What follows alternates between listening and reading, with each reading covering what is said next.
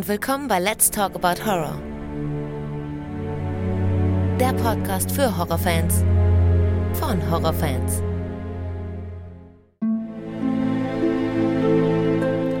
Hallo liebe Leute und willkommen zurück zu einer neuen Folge. Schön, dass ihr wieder mit dabei seid und allen, die jetzt zum ersten Mal dabei sind, möchte ich ein herzlich willkommen aussprechen. Dies ist Let's Talk About Horror, der Podcast, der die Hörer, also euch, mit einbezieht. Hier sprechen wir in jeder Folge über einen Film oder führen Horror Talks und jeder kann dabei sein. Wenn du also schon immer mal bei einem Podcast mitmachen wolltest, bist du hier jetzt genau richtig. Erreichbar bin ich natürlich über Instagram und Facebook, wo es neben Infos zu anstehenden Folgen auch News zu Streaming und Kino sowie Filmtipps und auch immer wieder Verlosungen zu Neuerscheinungen gibt. Also schaut da doch gerne auch mal vorbei. So, heute habe ich einen sehr interessanten Gast bei mir. Er ist absoluter Horrorfan und ein leidenschaftlicher Sammler. Hallo Cebo. Hi. Ich grüße dich. Ich freue mich, dass ich da sein darf. Ja, absolut, absolut. Ich freue mich, dass du hier bist. Schön, dass du dabei bist. Wieder eine neue Stimme. Ist das dein das erstes Mal, dass du in einem Podcast bist? Das ist tatsächlich mein erstes Mal, dass ich ohne Skript spreche. Ja. Ohne Skript, genau, genau. Da wollte ich nämlich jetzt dazu kommen. Du bist nämlich eigentlich ähm, mit Skript vor einem Mikrofon, ne? Denn du hast einen YouTube-Kanal. Genau. Genau, ähm, jetzt erzähl uns doch mal ein bisschen was von deinem YouTube-Kanal. Ja, also ähm, man kennt mich auf YouTube unter dem Namen Seriously Crime. Dort mache ich jetzt seit knapp anderthalb Jahren wöchentliche Dokumentationen über Kriminalfälle und deren Geschichten, Ermittlungen. Und ähm, ja, meist in kleinen Dokumentationen zwischen 10 und 30 Minuten. Ähm, von mir komplett aufgearbeitet, vom Skript, alles hin und her und kann, könnt ihr gerne vorbeischauen, wenn euch sowas interessiert. Ich finde ja immer, dass äh, gerade die Thematik mit True Crime und Horror, dass das so immer so ein bisschen Hand in Hand geht, weshalb ich mich auch extrem freue, dass ich hier sein darf. Ja, ja, und ich habe mich auch extrem gefreut, dass du dich bei mir gemeldet hast. Also eigentlich ist es ja häufig so, dass ich die Leute anschreibe. ähm, hier war es mal umgekehrt, hat mich doch also echt sehr gefreut, zumal ich deinen Kanal ja vorher auch sogar schon kannte. Also ich bin irgendwie mal an einem von deinen Videos vorbei geschlittert bei YouTube, wie das ja so ist. Ne? Du, wirst ja wirklich vollgehauen mit, mit Vorschlägen immer, wie das ja immer so, da so ist. Ähm, jeder, der mal möchte, schaut gerne mal bei Seriously Crime vorbei ist sehr interessant. Ja, und die, die deine Stimme von dort kennen, können deine Stimme jetzt hier hören. Ja, deswegen freut es mich wirklich sehr, dass wir jetzt hier einen hoffentlich interessanten Horror-Talk hinkriegen. Aber wenn du bedenkst, ähm, unser Erstgespräch, wo ich immer zu meiner Frau sage, ich bin mal kurz fünf Minuten ein Erstgespräch machen, geht letzten Endes dann doch immer über eine Stunde. Meine Frau sagt schon immer so, ja, ja, weißt du, red du mal so. Oder ich sage, ich bin fünf Minuten weg und dann ist es eine Stunde oder länger. Ja. ja. Und ja, da haben wir schon so viel gesprochen, wir haben praktisch gar nicht aufgehört. Und ja, jetzt können wir aber das auch mit einer Aufnahme verbinden. Da habe ich äh, auch meine äh, Zuschauer schon gewarnt, als sie mal gefragt haben, äh, was sind denn so deine Lieblingsfilme? Und dann habe ich gesagt, bitte fragt mich das nicht, weil dann höre ich jetzt eine Stunde lang nicht mehr auf zu reden. ja, und stimmt. endlich war jemand äh, so dumm genug, mir die Gelegenheit dazu zu geben. Ja, ja, genau. Das hast, das hast du, äh, hattest du erzählt, richtig. Äh, hast du auch geschrieben, dass man da ewig, ewig drüber quatschen kann. Ja, wir reden jetzt mal einfach mal frei raus. Ich würde erstmal direkt mal anfangen. Du hast dir ja einen Horror-Talk angehört und während ich mit meiner Frau ungefähr 25 Kilometer durch Barcelona gelaufen bin letzte Woche, hattest du mir dann einige Nachrichten geschickt, weil du dann so ein paar Dinge dazu sagen wolltest. Weißt du noch, was da so war, wozu du was sagen wolltest?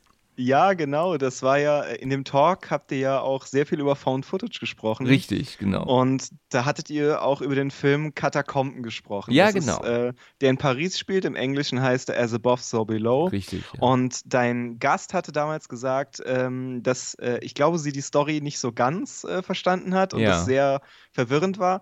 Und ähm, ich habe den Film damals auch geguckt und dachte mir so, okay, das ist schon alles sehr abstrakt, bis mm. ich danach im Internet gelesen habe, dass das Ganze eigentlich nur eine Neuerzählung von äh, Dantes äh, Inferno, also der Geschichte von Dante, ich weiß gar nicht, wie sie heißt, die irgendwas-Komödie, wo es darum geht, dass Dante seine Frau retten will und dadurch durch die äh, Ringe der Hölle reist. Okay. Und ähm, dass quasi jede Schicht, die sie in diesem Film besuchen, irgendwie für einen äh, Ring der Hölle steht. Und das, als ich das dann das zweite Mal geguckt habe, hat das so viel verändert für mich, für diesen Film, mhm. weil ich mhm. dann diese ganzen Verbindungen gesehen habe und dachte, boah, das ist so ein Meisterwerk. Und das hat mich einfach in dem Moment, weil ähm, ich weiß gar nicht, das kennen bestimmt ganz viele, die auch diesen Podcast hören, gerade wenn man so einen Podcast hört über Dinge, die man gerne hat, wie zum Beispiel Horrorfilme, dann möchte man immer seinen Senf dazugeben. Ja, das stimmt, deshalb... genau. genau. Man will praktisch das... immer dazwischen reden, ne? aber leider geht das nicht, ja, weil man hört ja nur zu. Ne? ja, genau. Jetzt, jetzt, jetzt äh, gibt es bestimmt auch ganz viele, die dann zu Hause sitzen und äh, mir dazwischen dazwischen quatschen wollen. Ja, ja, das habe ich schon sehr oft gesagt bekommen. Wie viele, wie viele Nachrichten habe ich schon bekommen, wo, de, wo ich dann angeschrieben wurde, oh, ich hätte so gerne was dazu gesagt und ich hätte so gerne, selbst Leute, die, die nicht mitmachen möchten, die sagen, sie hören nur zu, aber wollen nicht mitreden, ähm, hätten da was zu, zu sagen gehabt und hätten zu gerne reingerufen. ja, ja, das bekomme genau. ich manchmal gesagt. Das, das, das ist aber auch ganz witzig. Ähm, findest du den Film Katakomben denn schon einen guten Film oder bist du da doch eher ich, so ein bisschen im Zwiespalt? Ich persönlich finde, dass das von den Found-Footage-Filmen einer der besseren ist. Das wow. ist ja, ich finde gerade das Genre ist halt so, da gibt es entweder richtig gute ja. oder richtig schlechte. Und ich finde, da gibt es nicht so viel dazwischen, weil das erscheint erstmal wie ein Genre, was total leicht zu produzieren ist. So, hey, du musst einen Typ haben mit einer Kamera ja. und immer wenn der einen Fehler macht, sagst du, ja, okay, das ist halt, weil der Kameramann Angst hat oder so. Ja, Aber genau, genau. Es, es, es gibt da diesen einen äh, Found-Footage-Film. Ich weiß nicht, ob du schon mal darüber gesprochen hast. Der heißt Unfriended. Ja, ja. Der spielt der ja ist, nur auf dem Bildschirm, ne? Der ist so schlecht. Mm. Der ist, also den, ähm, ich habe da mal, äh, die haben das nämlich alles in einem, in mehreren Takes tatsächlich gedreht. Und du siehst teilweise in den Szenen, wie sie zwischen den Takes hin und her switchen, in einem Found Footage, das eigentlich eine kontinuierliche Kameraaufnahme sein sollen. Du siehst, wie sich Möbel im Hintergrund plötzlich durchs Zimmer bewegen, weil irgendwer am Set die zwischen den Aufnahmen verschoben hat und so. Okay. Und das, das ist halt diese große Spalte, dass du halt diese richtig guten hast und diese richtig schlechten. Ja, ja. ja. Ich habe Unfriended damals mit meiner Frau geschaut. Die schaut im Horror überhaupt nicht und ich hatte sie überredet, mal den mit mir zu schauen und ich habe ihr auch verkauft, so, Mann, der muss richtig super sein, ein richtig toller Film und, und war dann letzten Endes aber auch entsetzt, ja, wie schlecht der eigentlich war. Also da, da ich meine, ich müsste ihn nochmal gucken, um wirklich alles Schlechte aufzufrischen, aber ich war überhaupt nicht begeistert. Und da habe ich mir auch gedacht, Mensch, da kriege ich meine Frau mal dazu, einen Horrorfilm mit mir zu gucken. Und dann ist das so eine Enttäuschung gewesen. Ja. Und ich, ich finde tatsächlich, wahrscheinlich hast du das im Horror Talk gehört, bin ich mit äh, Katakomben nicht ganz so hundertprozentig zufrieden. Äh, der ist mir dann doch zu, zu einfach gestrickt. Da habe ich das wohl auch schon in der Folge gesagt, dass ich dem das nicht so ganz abnehme, dass die in einer lebensbedrohlichen Situation sind, weißt du, die sind, äh, da ist das alles eingebrochen, die wissen nicht, wie sie hier rauskommen, die könnten elendig verhungern, verdursten, verrecken auf gut Deutsch und sind aber dann trotzdem immer noch so begeistert mit Inschriften lesen und, und hier Rätsel und dann Steinchen hier drücken und da drücken. Das, ich meine, klar, wir gucken einen Film, ne? Das, das, ist klar, aber das nehme ich dann überhaupt nicht mehr ab. Und dass sie dann auch diesen Leichnam finden, der ja überhaupt nie verwest ist, das fand ich dann alles doch wirklich sehr weit hergeholt, wo ich mir sagte damals, oh je, also jetzt, jetzt, äh, also da glaube ich jetzt gar nichts mehr.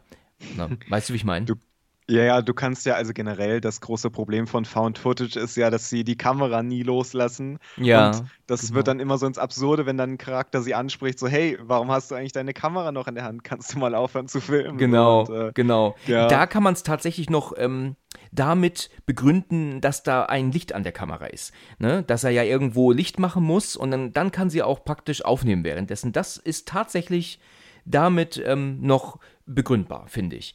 Äh, ja. Richtig bescheuert wird es dann in sowas wie Cloverfield, ja, wo die Kamera dann wirklich immer wieder aufgehoben wird, obwohl man eigentlich um sein Leben rennen müsste. Und dann äh, wird ja dann praktisch auch die Kamera nach oben gehalten, damit wir sehen, was er sieht, was Quatsch ist. Normalerweise würde man sie einfach hängen lassen in der Situation also Cloverfield habe ich als nicht ganz so gut in Erinnerung gehabt, aber als ich ihn vor fast einem halben Jahr wieder geschaut habe, um ihn ja hier zu besprechen, da ist mir klar geworden, oh mein Gott, was ist das eigentlich für ein Rotz, dieser Film?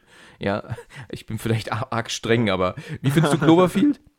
Äh, ich finde den als Einstiegsfilm in das Genre eigentlich ganz gut, wenn man mit, mit äh, Found Footage noch keine Berührungspunkte hat und jetzt auch nicht so der größte Horrorfilm ist, ist das schon ein guter Einstieg. Aber je mehr man dann auf so Details achtet, um, ja bricht er schon in sich zusammen. Ja, ich war begeistert von den Effekten damals. Ich glaube, ich habe einen Kinotrailer gesehen und wie denn da der Kopf der Freiheitsstatue entlang ähm, fällt. Äh, das war unfassbar gut gemacht. Also gemacht Ja. ist der Film 1A. Aber die, die Art und Weise, wie er halt gedreht wurde, hat mich halt überhaupt nicht überzeugt. Ja, war, war furchtbar. Ja. Ja, und dann hattest du noch etwas, das habe ich mir sogar extra notiert, weil ich dich das definitiv fragen wollte.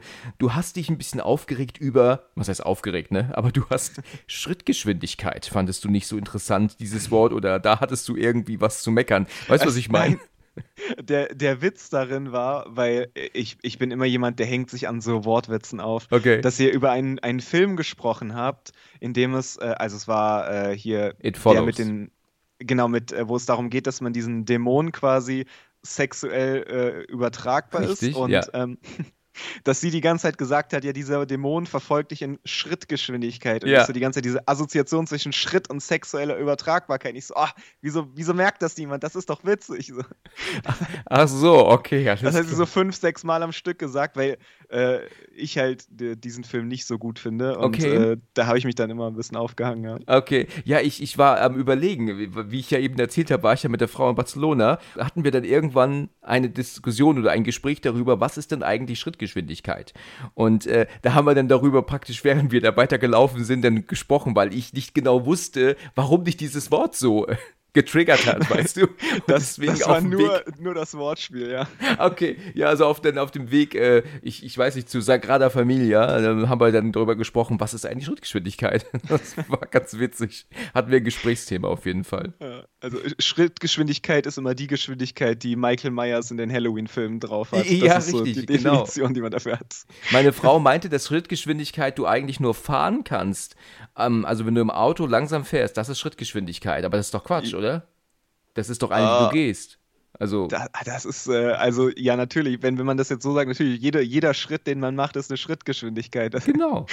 das ist, glaube ich, bei Autos noch ein bisschen äh, festgelegter, wie viel das, ich glaube, so 7 km/h oder so. Ah ja, ja, ja, ja, das habe ich auch mal gehört. Das, das, das äh, ist genau, das habe ich auch mal gehört. Ähm, ja, gut, interessant. Dann, dann weiß ich jetzt ja, was du damit meintest. Bei unserem Erstgespräch, da war es ja so, dass du mir gesagt hast, dass dein ultimativer Lieblingsfilm ja John Carpenters The Thing ist, ne? Korrekt. Korrekt. Über den habe ich ja schon gesprochen. Hast du ja mit Nico, hast ja auch die Folge wahrscheinlich gehört. Sofort angehört. Ja, okay, gut. Ähm, ja, das ist tatsächlich der Film, ähm, der am meisten vorgeschlagen wurde. Also ich hatte wirklich äh, ganz viele Leute, die sagten, äh, wollen wir mal über The Thing reden. Und ich gebe dir ganz, muss dir ganz ehrlich zugeben, dass ich The Thing nicht so Bock drauf hatte, weil das ein Film war, der mich nie so interessiert hat. Ja. Ähm, ich habe den auch, glaube ich, vor einem Jahr zum ersten Mal gesehen. Ne? Also, der ist immer an mir vorbeigegangen. Ich habe den zwar damals schon auf Blu-ray besessen, aber dann nie geschaut und dann auch mal verkauft und dann und dann habe ich ihn dann doch mal wieder mir gewünscht und dann auch bekommen und dann habe ich ihn dann geschaut vor circa einem Jahr, wie gesagt, und ja, er war okay, aber er hat mich jetzt nicht so umgehauen und aufgrund dessen habe ich dann den immer so vor mich hergeschoben, weißt du, so als es immer hieß, lass uns mal über The Thing reden. Und irgendwann kam so ein Punkt, wo ich mir sagte, okay, ich muss jetzt mal über The Thing reden, sonst wird es nie aufhören. ja, und deswegen ist dann irgendwann die Folge mit Nico entstanden. Aber der Film ist nicht schlecht, ne? Ich will ihn jetzt nicht schlecht machen. Also der Film ist super. Das, das würde ich auch verteidigen. Da würde ich, da würd ich die, die Folge übernehmen und eine Stunde dir erzählen, warum der Film ein Meisterwerk ist. Der Film ist ein Meisterwerk. Das, das kann, ich, kann ich überhaupt nicht widersprechen. Weißt du, ich habe immer eine Art Alien erwartet. Weißt du, ich habe immer gedacht gehabt, dass das Alien, also The Thing, hatte irgendjemanden übernommen und die müssen lange überlegen, wer ist es. Und letzten Endes ist es so, dass die immer direkt sehen, wer das Alien ist und es wird immer direkt verbrannt. Weißt du, also er verwandelt sich zum The Thing, er wird verbrannt. Dann ist es er, wird verbrannt. Dann kommt diese bekannte Szene mit den abgetrennten Armen dann, ja, okay, wird direkt verbrannt. Der Kopf, der krabbelt als Spinne weg, wird verbrannt. Also es ist nie so dieses Alien-Feeling, weißt du, dass ein Alien, äh, also ein Thing verschwindet und, und die es suchen müssen, weißt du? Also äh, das, das wird immer relativ schnell beendet. Ja, also da, Ja. das sage ich im Podcast, glaube ich, auch zu Nico. Weißt du, was ich meine? Kannst du das ein bisschen nachvollziehen? Ja, ja, natürlich. Äh, ja, ist halt äh, auch auf die, die Laufzeit ein bisschen geschuldet. Der Film ist ja relativ dicht gepackt dann und muss ja auch seine Story erzählen. Ja. Aber am Ende, finde ich, kriegt er diese Kurve ja noch mit der allerletzten Szene, wo man ja bis heute diskutiert, äh, ob einer von beiden vielleicht doch das Alien ist oder Richtig. nicht. Das hat er dann wieder richtig gut gemacht. Richtig. Und da habe ich neulich von jemandem, und jetzt weiß ich leider nicht, wer es war, der wird mich jetzt ähm, hassen. Mir hat neulich jemand gesagt, dass man das an dem, am, am Glänzen in den Augen erkennen könnte, wer von den beiden jetzt The Thing ist. Ich habe das dem Nico dann gesagt, dass mir das erzählt wurde und der hat gemeint, er hätte es noch nie gehört. Also das ist eine Theorie, die er noch niemals gehört hat und ich hatte es auch noch nie gehört. Ist dir das Äh, bekannt? Ich habe davon tatsächlich auch noch nicht gehört. Es gibt immer wieder Leute, die sagen, ja, am Hand des Atems, weil einer wohl Atem hat, der andere nicht. Das- Das, kann ich aber auch nicht finden. Und ich auch er trinkt, er trinkt am Ende aus einer Flasche und irgendwer im Internet behauptet, dass das irgendwie Öl ist oder so. Ja, hab ich weil auch er das, gehört. Weil er das äh, Thing ist, weiß er nicht, dass Menschen das eigentlich nicht trinken. so, Ja, deshalb, ja, ja, ja, genau. Interessante Theorie, ne? Sehr interessante Theorie. Das, das habe ich auch gehört.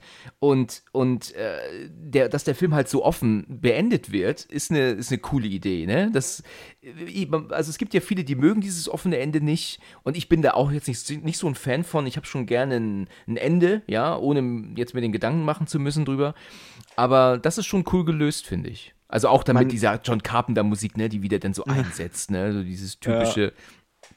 Ja, aber cool, das, ja. das, das Ende ist ja quasi, man kann sich dann als Zuschauer für einen von beiden Wegen entscheiden. Ist man eher so der Typ, der dann Horrorfilme mag, die ein Happy End haben? Dann Ja. sagt man, ja, keiner von denen ist, sie haben es überlebt. genau. Oder ist man halt äh, der Typ, der sagt, nee, ich möchte, dass meine Horrorfilme ganz übel enden, die sind beide und das ist das Ende der Welt. ja, ja, genau. Wie findest du denn das Prequel dazu? Von 2011.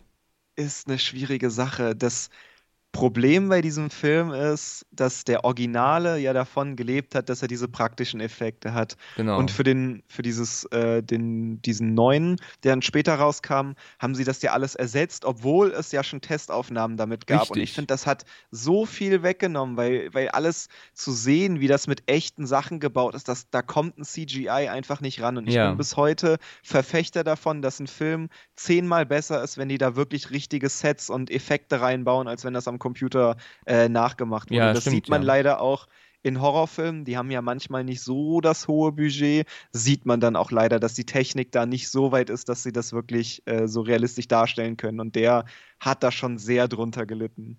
Ja, das, da hast du recht. Ich bin auch begeistert von den Making-of-Aufnahmen, ne? diese Behind-the-Scenes-Filmchen, ähm, Filmchen, die man auf YouTube sehen kann, wo du, wo du siehst, wie genial die das gemacht haben.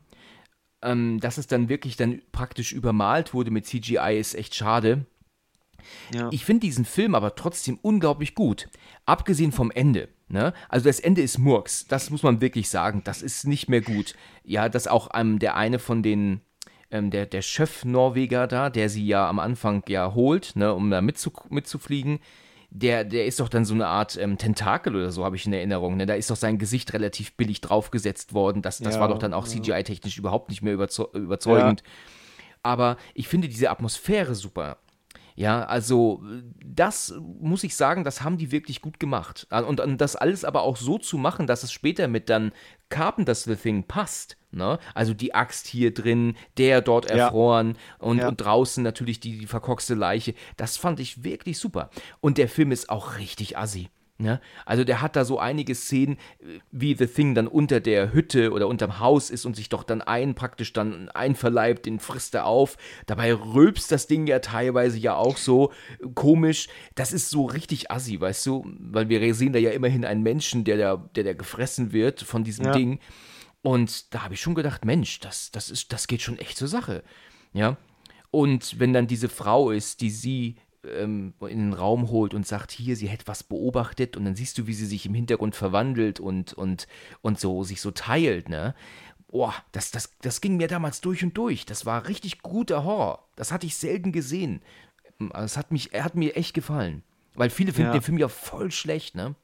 Also ich bin, bin sehr abgestumpft, was das angeht. Du kannst mir Dämonen vorwerfen, Zombies, äh, Geister, sonst was. Das interessiert mich alles gar nicht. Aber wenn irgendwie Body-Horror und Körperteile sich da irgendwo befinden, wo sie nicht hingehören oder irgendwem irgendwas äh, anwächst und dann verändert wird, das, da krieg ich, da bin ich raus. Das ist ganz schlimm. Ja, ich habe diesen, diesen Begriff Body Horror jetzt schon oft gelesen und gehört. Was würdest du jetzt genau erklären, bedeutet Body Horror?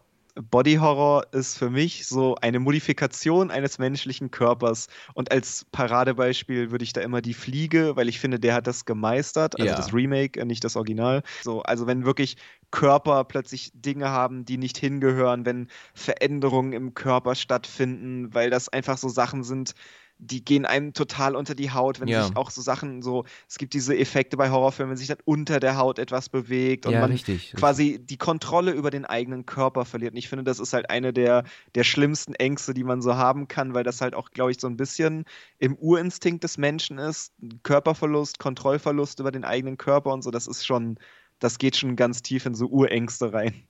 Ja, die Fliege ist halt ein sehr gutes Beispiel, ne? weil er mitbekommt, wie er völlig zerfällt und sich verändert. Und das ist natürlich ähm, ein Albtraum, ja. Da gab es in Die Fliege diese eine Szene, wo er dann äh, so eine Wunde auf dem Rücken hatte und dann sind da so Fliegenhaare rausgewachsen. Ist mir wirklich, wirklich schlecht geworden, Echt, das Hause, schon? als ich den gesehen habe. Das war doch nur Haare. also das, ja, aber ich fand das total ekelhaft, wenn da irgendwie so Haare oder auch so, da bin ich raus. Das ist das Einzige, was mich noch so schocken kann. Und das haben sie ja auch alles mit praktischen Effekten gemacht. Also es ist halt nicht mit dem Computer aufgesetzt, genau. sondern sie haben ihm da halt diese Fake-Haut aufgeklebt und dadurch wirkt das alles nochmal so ein ganz Stücken ekliger. Ja, ja. Ja, ich habe äh, ja mit Nico über die Fliege gesprochen auch. Also jetzt, wir hatten es gerade, ich habe mit ihm sowohl über The Thing gesprochen und jetzt sind wir bei die Fliege gelandet, mit ihm habe ich auch drüber geredet. Ähm, da haben wir ja auch über diese Teile gesprochen natürlich und, und äh, jeder, der noch nicht reingehört hat, dem würde ich das wärmstens empfehlen zu tun. Ähm, die Fliege ist für mich halt auch ganz schwer. Ne? Es gibt ja die Szene im Badezimmer, nachdem er Gina Davis rausgeschmissen hat, wo er ja dann in den Spiegel guckt und sich rasieren will, was nicht funktioniert. Und dann ist er ja da und jetzt muss ich halt sagen, ich bin raus, weil dann kommen diese Szenen, die ich noch nie gesehen habe. Ne? Also, das sind so Dinge, da gucke ich immer weg. Das, das glaubt mir keiner. Ich habe es aber auch schon im Podcast gesagt dazu. Ich, ich kann da nicht hingucken. Das sind so Dinge, da zieht es mir in den Oberschenkeln immer bei sowas. Ja, das ist bei mir genau das Gleiche. Obwohl ich bei allem sage, nee, interessiert mich nicht, da kann sonst was passieren, Ja. aber da, da, da bin ich raus. Ja, ja, da, da hatte auch, ähm, ich höre immer noch meine Mutter, wie sie zu mir sagt, dass also bei, diesen, bei dieser Szene dann da im Badezimmer, da hätte sie fast gekotzt. Also das ging so weit, das, das konnte sie nicht, ähm, konnte sie nicht ertragen. ja. Und meine Mutter ist ja auch eigentlich gar nicht so zart beseitet. Ich, ich weiß noch, wie ich, meine, wie ich mal meine Eltern besucht habe und ich gehe rein und dann sagt meine Mutter, sitzt da und sagt dann, hey, ne, schön, dass du da bist. Und in dem Moment explodiert ein Kopf auf dem Fernseher, weißt du. dann guckt die Walking Dead. Das, das schauen meine Eltern tatsächlich auch. Also die sind bei mir halt auch äh, verantwortlich dafür, dass ich diese Horrorleidenschaft habe. Mein Vater hat dieses riesen DVD-Regal Ja. und da gab es diese eine Nacht, die wird mir nie, die vergesse ich einfach nie. Da war ich, ich glaube, acht und mein sechsjähriger Cousin war zu Besuch. Ja. Und wir wollten einen Filmabend machen. Und dann haben wir halt, weil wir halt noch jung sind, so den mit dem schönsten Cover rausgenommen. Ach ja. Ja, und es war dann Nightmare on Elm Street. Oh, okay. Und ja, da konnten wir dann nachts auch nicht mehr schlafen. Und das war so der erste Horrorfilm, den ich geguckt habe. Aber dann hatte ich halt Blut geleckt. Dann musste meine Mutter wöchentlich mit mir in die Videothek fahren und dann haben wir Friday the 13th ausgeliehen und das ging dann immer weiter so. Und ja, da sind meine Eltern ganz, ganz schlimm schuld daran, dass ich da heute so bin. Also ist das tatsächlich bei dir dann auch ähm, Nightmare on Elm Street gewesen, ja? Das war nämlich bei mir genauso. Ich habe den ersten Teil damals auch geschaut, abends ähm, im Fernsehen. Ich war, glaube ich, auch allein zu Hause und dachte mir, weißt, weißt du was, den guckst du jetzt mal rein. Ne, willst jetzt mal schön Horrorfilm gucken und ich sag dir, ich hatte die Hosen so voll. Da, also diese Szenen mit ihr, weißt du, in diesem Leichensack dann neben ihr in der Schule auf der Bank und später auch stehend dann im Flur, weißt du, dieser beschlagene Leichensack und blutig von Ja. innen. Du, ich hab mir die Hosen voll gekackt. Ich, ich, ich sag's dir. Ich wollte nicht mal aufs Gästeklo gehen bei uns, weil ich, weil ich praktisch so diese Vorstellung hatte, sie würde im Gästeklo stehen im Dunkeln und mich angucken, weißt du. Ja, das, ja. So wie man als, als Kind dann denkt, ne? Kind war ich nicht. Ich war ähm, 28. Nein, ich war, glaube ich, so um die 12, würde ich schätzen. Ja, also, ja, noch, noch klein, aber kein kleines Kind mehr, ne? In dem, Ja. Das, das ist ja gerade bei Nightmare on Elm Street, ich weiß gar nicht, warum das so war, aber gerade bei uns äh, in der Schule hat man sich dann auch erzählt, so, hey, kennst du Freddy Krüger? Das ist so das Schlimmste, was du gucken kannst und es gibt keinen, der schlimmer ist, weil die das von ihren älteren Brüdern noch kennen und dann haben die immer so gesagt, den musst du gucken und den hältst du nicht aus und dann will man ja irgendwie doch und dann mitreden können und da gab es dann ähm, im ersten, ich finde, der erste ist ja auch der gruseligste von allen, Okay. ähm, Da haben sie nämlich äh, Freddy noch nicht so das, dieses große Maul angehangen. In den späteren hat er ja immer wieder diese One-Liner hinterhergeschmissen und mhm. hat die Leute beleidigt und so. Aber der erste, der war noch total auf diesen Horror. Und da gibt es die Szene mit Johnny Depp, wo er im Bett liegt und dann ins Bett gezogen wird. Und dann kommt diese Blutfontäne und ja. macht die komplette Decke rot. Und das war die Szene, wo wir den Film dann ausgemacht haben. Also wirklich schon fast kurz vor Ende. Ach ja. Und ich lag dann abends im Bett und ich hatte Angst, dass Freddy mich nach unten zieht und ich zu einer Blutfontäne an der Decke werde. Du, das, das ist ja lustig. Da, da, kann man mal sehen, wie jeder eine andere Art von Angst hat dann, ne? Gerade so als, als ähm, Kind, ne? Weil bei mir war es nämlich so, dass ich äh, dann im Bett lag und hatte die, die, die Beine hochgezogen. Also, weißt du, so in dieser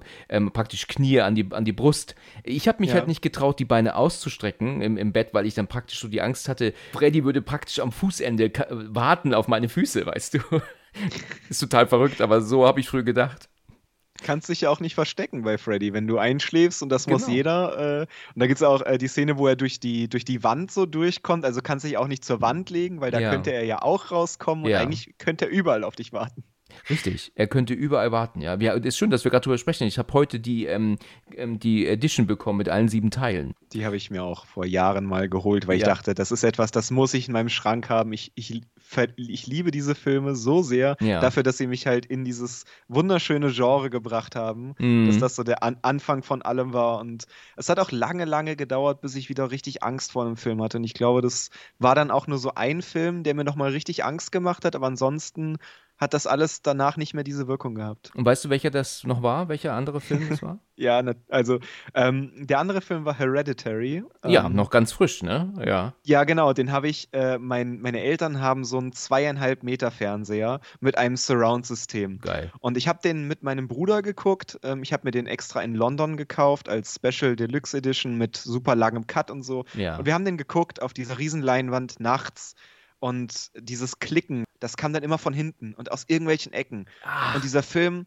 hat mich so fertig gemacht, dass ich danach wirklich, das war das erste Mal, dass ich wegen eines Horrorfilms nicht schlafen konnte, weil der mich so tief irgendwo berührt und abgeholt hat, dass ich danach wirklich die Nacht über nicht schlafen konnte, weil dieses Klicken immer irgendwo, das macht mein Bruder auch heute noch. Immer wenn wir uns sehen, macht er dieses Klicken irgendwo, wenn ich irgendwo stehe und er weiß, ich sehe ihn nicht, dann kommt dieses Klicken Ach, und das nein, zieht mich das zurück ja in diesen Film. Ja, das ist nochmal ein ganz anderes, wenn du den wirklich mit diesem Surround-Sound auf dieser zwei Meter, zwei Meter Leinwand siehst. Das ist nochmal was ganz das, anderes. Das glaube ich dir gern, ja. Da gibt es doch auch diese Szene, wie doch ähm, der Sohn, ich glaube, er heißt Alex. Ich bin mir jetzt gerade nicht, äh, Alex Wolf ist der Schauspieler. Ich glaube, Peter heißt der Sohn. Ich bin mir aber nicht ganz sicher. Der ist ja doch alleine im Schlafzimmer und da ist die Kleine doch schon gestorben. Die war doch schon nicht mehr da und er hört ja das Geräusch doch auf einmal und wie er doch ja. dann aufspringt, da habe ich eine Gänsehaut gehabt, du, meine Güte. Dieser Film hat mich auch wahnsinnig gemacht. Also das erste Mal seit langer, langer Zeit einen Film geschaut, der so richtig so an, an Shining rankommt, ne, von der, von Musik, von, von, von dem Feeling einfach eher, her, ne der hat halt auch so eine ganz andere Machart, finde ich. So, sowas siehst du heute nicht mehr so oft. Es kommt jetzt wieder über die Jahre, aber da gibt's ja auch, da passiert so viel im Hintergrund und da gibt es diese ewig lange Szene, wo er im Schlafzimmer sitzt und wirklich nur fünf Minuten da sitzt und weint und am Anfang denkst du dir so, okay, was ist der Sinn dieser Szene? Und dann erkennst du, dass in irgendeiner Ecke in der Dunkelheit, das siehst du am Anfang gar nicht, aber da sitzt die Mutter an der Decke und richtig. starrt ihn die ganze Zeit an. Das, ich habe wirklich so lange gebraucht, bis ich es gesehen habe. Und dann habe ich mich richtig erwischt gefühlt, so als hätte jemand mich in echt beobachtet, wenn man so durch die Straße geht und auf einmal merkt, dass irgendjemand einen anguckt. So ja. habe ich mich gefühlt. Das war ein ganz ekliges Gefühl. Ja, ja, das ist die Szene gegen Ende, wo er, er wacht auf. Er wacht auf, setzt sich auf und alles ist ja. dunkel. Und dann ähm, geht die Kamera nur so langsam zurück und irgendwann siehst du, dass sie oben hängt in dem Zimmer. Und das ist doch Wahnsinn, oder? Das ist praktisch ein Jumpscare, aber ohne, ähm, dass du erschreckt wirst. Aber trotzdem hatte ich damals so einen, so einen kurzen Zuck durch den Körper, als ich sie da oben hängen sehen habe. Weißt ja. das sind so die, die besten ähm, Schockelemente in einem Film. Sonst wirst du ja eigentlich immer nur durch laute Geräusche und der lauten Musik erschreckt und nicht durch das, was du siehst. Ne? Ähm, äh, sondern da ist es so, du siehst sie da oben hängen, die Belichtung passt sich langsam an und sie wird sichtbar und du denkst, ach du Scheiße, was ist denn hier los? Also im Kino damals, da, da, da war eine, eine Totenstille und dann hörst du praktisch äh, gleichzeitig wie alle, weißt du, so machten dann, ja. Das war unfassbar gut gemacht. Ich meine, der Film wird natürlich sehr wirr, ne? Und der macht ja, lässt ja auch sehr viel Theorien offen. Ich habe hier eine Folge dazu gemacht mit Dennis und äh, sehr interessante Folge auch. Und auch vor allem, was es da für Anzeichen gibt. Also, du weißt, ich habe den Film jetzt echt schon drei oder vier Mal gesehen und jedes Mal sehe ich neue Sachen. Und der Dennis hat mir auch viele Sachen gesagt, die ich noch gar nicht gesehen hatte, wo ich mir noch sagte, ich muss ihn nochmal gucken, um das selber nochmal zu sehen. Ne? Also diese Hinweise, ja. die der Film dir gibt die ganze Zeit. Das ist, ja, ich finde, das ist auch so eine ganz äh, krasse Schiene von Filmen, die sich dann wirklich schon auf so einer Kunstebene auch schon befinden. Ähm, da sind halt die Filme von Ari Aster, also Hereditary und Midsommar auch, ja. aber auch äh, die Filme von äh, Rob Eggers. Er hat ja The Witch und The Lighthouse gemacht, die ja. eigentlich so eher unkonventionelle Horrorfilme sind, aber die auf, auf ihre verdrehte Art dann eben diesen, diesen Horror so erwecken, dass du den wirklich vier, fünf Mal gucken kannst und du guckst eigentlich jedes Mal einen anderen Film, weil du jedes Mal auf was anderes achtest. Richtig, genau, genau. Ich habe schon oft über Midsommar gesprochen, ähm, nie jetzt auch noch keine Folge gemacht, aber gesprochen wurde darüber schon. Jetzt hast du ihn erwähnt, jetzt möchte ich trotzdem mal kurz ansprechen, wie du den findest. Äh, Midsommar ist tatsächlich einer meiner Top 10 Lieblingsfilme. Ähm, ich habe den als Director's Cut, der geht nochmal, glaube ich, 20, 30 Minuten länger. Den habe ich mir auch in London gekauft. Habe ich gehört. Und ja. der fügt halt noch sehr viel mehr Hintergrundsäule. Der packt locker noch eine Viertelstunde mehr Szenen, bevor sie nach Schweden reisen. Ach ja. Wodurch diese ganzen Charaktere nochmal besser zusammenwachsen. Und ich habe diesen Film damals mit äh, meiner Freundin und meinem Bruder geguckt. Mhm. Und da gibt es diese eine Szene, äh, wo die Leute mit, mit der Klippe, ja. Und danach ist dann meine Freundin ins Bett gegangen und hat gesagt, diesen Film gucke ich nicht mehr weiter. Und mein Bruder hat dann auch nur noch mit, der, mit dem Kissen im Gesicht geguckt, weil er diesen Film nicht mehr ertragen hat. Und dieser Film hat eben diese krasse Wirkung dadurch, dass er halt die ganze Zeit so hell ist und du erstmal denkst, ja, wenn es hell ist, kann mir nichts passieren. Das Richtig. ist Horrorfilmlogik. Jeder Halloween ist nachts passiert, Freitag der 13. passiert nachts und Midsommer sagt dir auf einmal, ja, es ist tags und du bist nicht mehr sicher und das dreht das alles nochmal so auf den Kopf, dass du wirklich äh, gar nicht mehr weißt, was gilt jetzt, was gilt nicht, wem kann ich trauen von den ja. Charakteren auf dem Bildschirm und wem nicht. Und das macht er perfekt, wirklich mm. perfekt. Ich bin da ein bisschen im Zwiespalt. Äh, ich habe es jetzt bestimmt schon ein paar Mal erwähnt hier in den Folgen dass ich den Anfang und diese Art der Erzählung super klasse finde. Äh, da hat mir, hat mir wirklich gut gefallen, so die erste halbe Stunde. Aber dann flacht er für mich leider ab. Er, sogar ziemlich extrem flacht er für mich ab ähm, ich, weißt du, der Film ist zwar interessant und er hat auch immer wieder so seine Punkte, wo er, wo er wieder interessant wird, aber es gibt tatsächlich Szenen, die ich vorspulen musste. Und das passiert eigentlich nie in einem Film den ich noch nie gesehen habe, weil man will ja nichts verpassen. Wenn man jetzt weißt du, wenn man einen Film kennt und man denkt, gut, die Szene, die brauche ich jetzt nicht, die, die ist mir, mir zu langweilig, ja, irgendeine, ähm, ähm, weißt du, zum Beispiel bei Jurassic Park ist es immer die, das Gespräch, wenn sie dann alle zu Beginn da sitzen und ähm, darüber reden, ob es richtig oder falsch ist, was, was sie machen, weißt du, wenn sie beim Essen sind. Ja. Und das ist eine Szene, die spule ich immer vor. Ja, weil ich genau weiß, worüber die reden, ähm, aber die brauche ich nicht wieder hören. Bei Midsommar war es dann aber so, dass ich dann teilweise vorgespult habe, weil es nicht voranging. Und gerade auch so diese, diese Heulszenen, weißt du, wenn, wenn sie denn da am Weinen ist, weil sie mitbekommt, dass jetzt ihr Freund mit einer anderen gerade äh, zugange ist und diese Mädels mit ihr mitgehen und doch ihr Weinen nachahmen. Und dann, und, und gleichzeitig sind doch die anderen, die doch alle zugucken, wie sie mit den Mädels zusammen ist und sie alle mitstöhnen.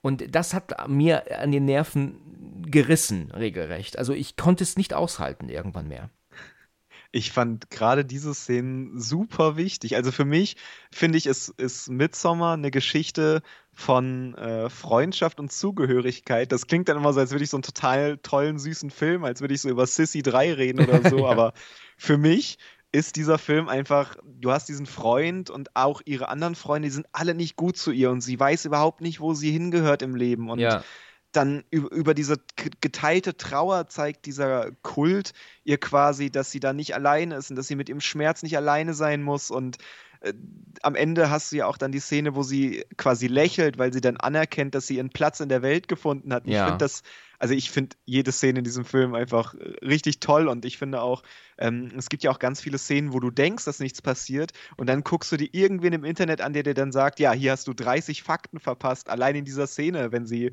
zum Beispiel an so einen Bäumen vorbeilaufen und du siehst Gesichter in den Bäumen von Charakteren, was total äh, krass ist, dass das irgendjemand sich gedacht hat, oh, lass uns doch mal Gesichter der Charaktere in die Bäume setzen. Warum? Ja, das können sie selber herausfinden. Das ist so Ja, klasse verrückt. gemacht. im Das habe ich noch ja. nicht gehört. Das ist mir neu. Ist das aber im Film oder ist das in deinem Director's Cut? Oder kann man Äh, ich glaube, das ist auch im normalen Film, dass da wirklich äh, in den Bäumen die Blätter, also wenn du die Blätter al als Gesamtes, diese Baumkrone nimmst, Ja. dass du da wirklich Personen drin erkennst. Und ähm, zum Beispiel auch bei dem Film äh, hast du ganz am Anfang, wo sie noch in ihrer Wohnung sind, sitzt sie ja vor so einem Wandgemälde. Ja. Und auf diesem Wandgemälde ist die komplette Handlung des Filmes drauf. Du kannst auf dieser Handlung sehen, wie sie nach Schweden kommen, wie wer wann aus dem Film ausscheidet und wie er endet. Du siehst den kompletten Film, dann du achtest einfach nicht drauf. Aber Ach er ja. ist da und du könntest dich spoilern lassen, wenn du wolltest. Ja, das ist ja verrückt, das habe ich auch noch nie gehört.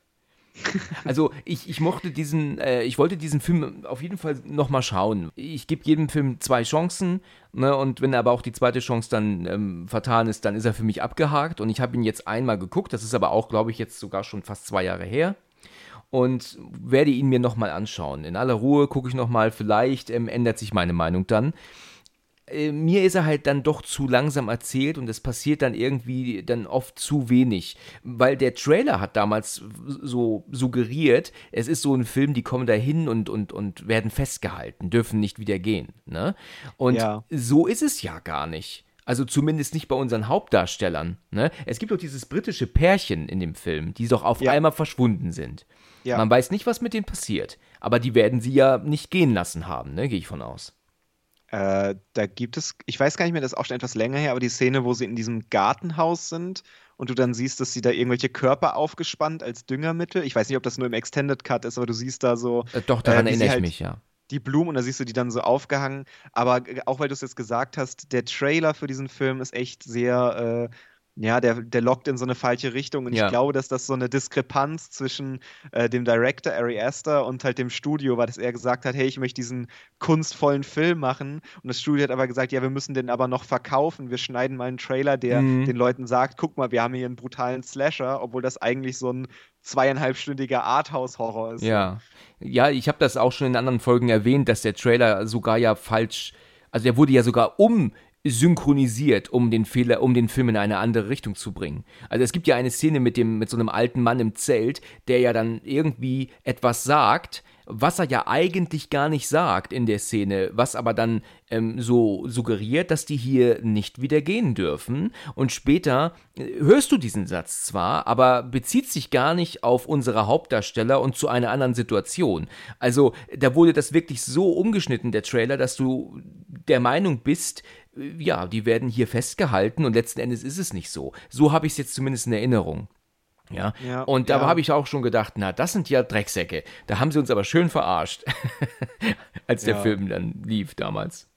Ja, das ist, das glaube ich, das Problem, dass du ja die breite Masse reinholen willst und wenn du halt den äh, Trailer aus Szenen schneidest, keine Ahnung, wie sie da auf dem Boden sitzt und weint und äh, diese ganzen merkwürdigen Szenen, ich glaube, dann guckt den auch keiner mehr und ja, Ja. da muss das Studio halt sehen, wie bewerben wir einen Film, dass der sich auch wieder das Geld reinbringt, das wir da investiert haben. Ja, ich, ich, ich schaue mir gar keine Trailer mehr an. Also ich habe Nee, jetzt so einen. Punkt erreicht, dass ich einen Trailer schon anfange und wenn ich aber dann merke, dass er mir gefällt, also vom Look und, und auch von der Story, dass das jetzt eigentlich interessant wird, dann mache ich ihn aus.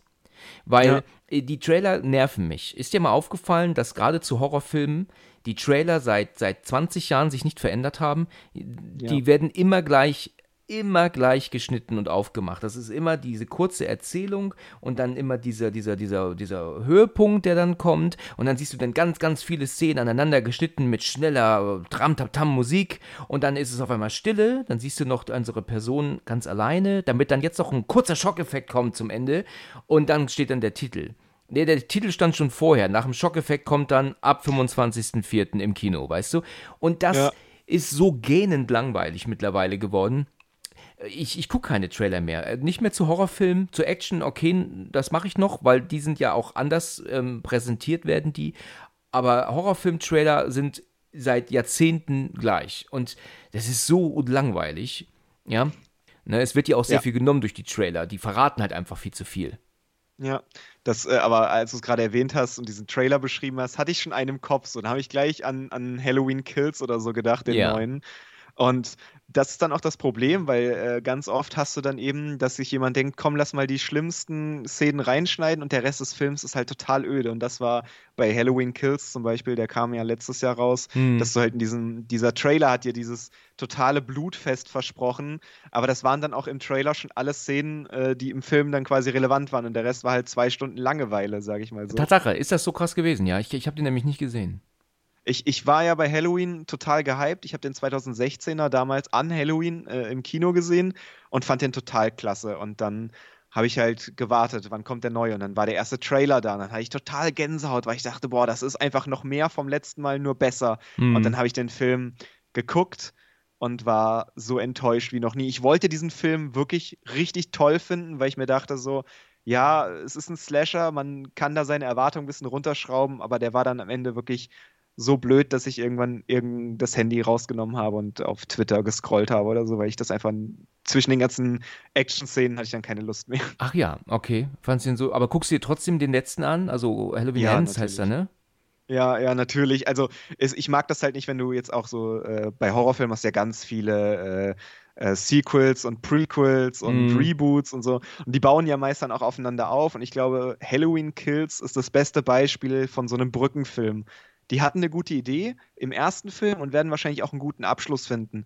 Aber sie mussten erstmal den Weg zum Abschluss finden. Und dieser ganze zweite Film, den hätte man auch einfach rausschneiden können. Also er spielt ja auch zu Teilen äh, in der Nacht vom Original. Also der nimmt nicht nur das äh, 2016er Fortsetzung, sondern sagt auch, wir verändern Teile des Originals. So was ist passiert nach dem Original. Und das finde ich dann halt schon wieder, wenn sie dann Schauspieler per CGI verjüngen und dann nochmal einbauen, auch Schauspieler, die schon seit 30 Jahren tot sind oder so und dann Ja. irgendwie deren, deren ganze Legende quasi damit ruinieren, weil man halt sich gefragt hat, was ist denn zwischen 1976 und 2016 passiert? Und dann muss dieser Film erstmal ein Drittel seiner Runtime damit äh, ver verschwenden, dir Dinge zu zeigen, die dich gar nicht interessieren, weil du ja wissen willst, was ist denn im Jetzt? Ich habe den alten Halloween gesehen, ich muss das nicht nochmal sehen. Mhm, mhm. Ja, sehr gut gesagt, das stimmt, ja. Du, du redest auf Donald Pleasance an, ne?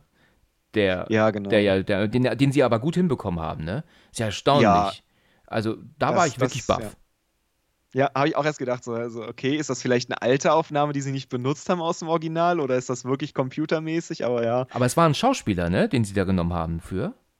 Ich bin mir gerade nicht sicher. Ich könnte mir vorstellen, dass sie da noch ein CGI-Gesicht drüber gesetzt Ja, haben, okay. aber es sah ihm schon sehr, sehr, sehr ähnlich. Ja, ich habe jetzt den Film nicht gesehen, weil ähm, du wirst wahrscheinlich jetzt echt ähm, erschrocken sein, wenn ich dir sage, dass ich viele Horrorreihen gar nicht kenne. Ich kenne die, die Nightmare on Elm Street Reihe nicht. Ich kenne nur den ersten Teil. Ich kenne die Freitag der 13. Reihe nicht und auch ähm, Hellraiser nicht. Das sind alles so die Reihen, die ich nicht kenne. Gibt es bestimmt noch die eine weitere. Klassiker. ja. Die ganzen Klassiker, ja. Ja, ich, ich, natürlich muss ich die alle. Ach ja, die Halloween-Reihe kenne ich übrigens auch nicht. Äh, ich ich kenne ich kenn natürlich so vereinzelte Filme, aber ich habe aufgrund des Podcasts jetzt wirklich sehr oft gesagt, ich werde mir viele Reihen jetzt ähm, nachholen. Deswegen habe ich jetzt ja auch die Nightmare on Elm Street Box und da und ich habe auch mittlerweile die Hellraiser Box da. Also das wird jetzt alles nachgeholt nach und nach, damit ich jetzt endlich mal mal richtig mitsprechen kann, was auch die weiteren Teile angeht. Ja, aber so die schlechteste Filmreihe meiner Meinung nach, die es wirklich gibt und die für mich einfach kein Horror ist, und das sage ich jetzt, obwohl ich es nicht gesehen habe, sind die Freitag der 13 Teile. Wie, kannst du das nachvollziehen? Oder Äh, also der Freitag der 13. ist halt so eine Filmreihe, die hätte eigentlich viel früher sterben sollen, aber weil das Geld halt so gut lief, die waren ja billig, wurden immer mehr gemacht und ja. Also irgendwann kannst du die halt wirklich nur noch als Guilty Pleasure gucken. Der erste, der hatte halt grandiosen Twist, der hatte ja schon so, so ich, ich sag's jetzt so, so Psycho-esken Twist und alles. Ja, und der genau. zweite hat dann halt den großen Entrance von Jason Voorhees. Ja. Und ich glaube, im vierten oder so haben sie ihn ja dann rausgenommen und dann aber doch nicht. Und irgendwann ist er dann auch ins Weltall geflogen. Ja, ja, ja, ja, ja, also, ja. habe ich gehört, ja. ja, Also total, Katastrophe. Ich, ich weiß, dass es einen Film gibt, einen Teil, und äh, das ist, äh, ich glaube, Jason Goes to Hell. Den habe ich mal äh, geschaut und äh, da muss ich mich halt immer wieder dran erinnern an den Anfang, weil da doch diese junge Frau alleine in dieser Scheune, Hütte doch ist. Und dann, weißt du zufällig, was ich meine? Ah, ich habe den einmal gesehen, Okay. letztes Jahr tatsächlich erst, aber da ist nichts hängen geblieben, außer Okay. die letzte Szene, weil der so vergessbar ist. Ja, das ist halt, das stellt sich dann heraus, dass diese Frau eine Polizistin ist, die dann da ähm, praktisch undercover ist, um ihn dann ähm, in so eine Falle zu locken.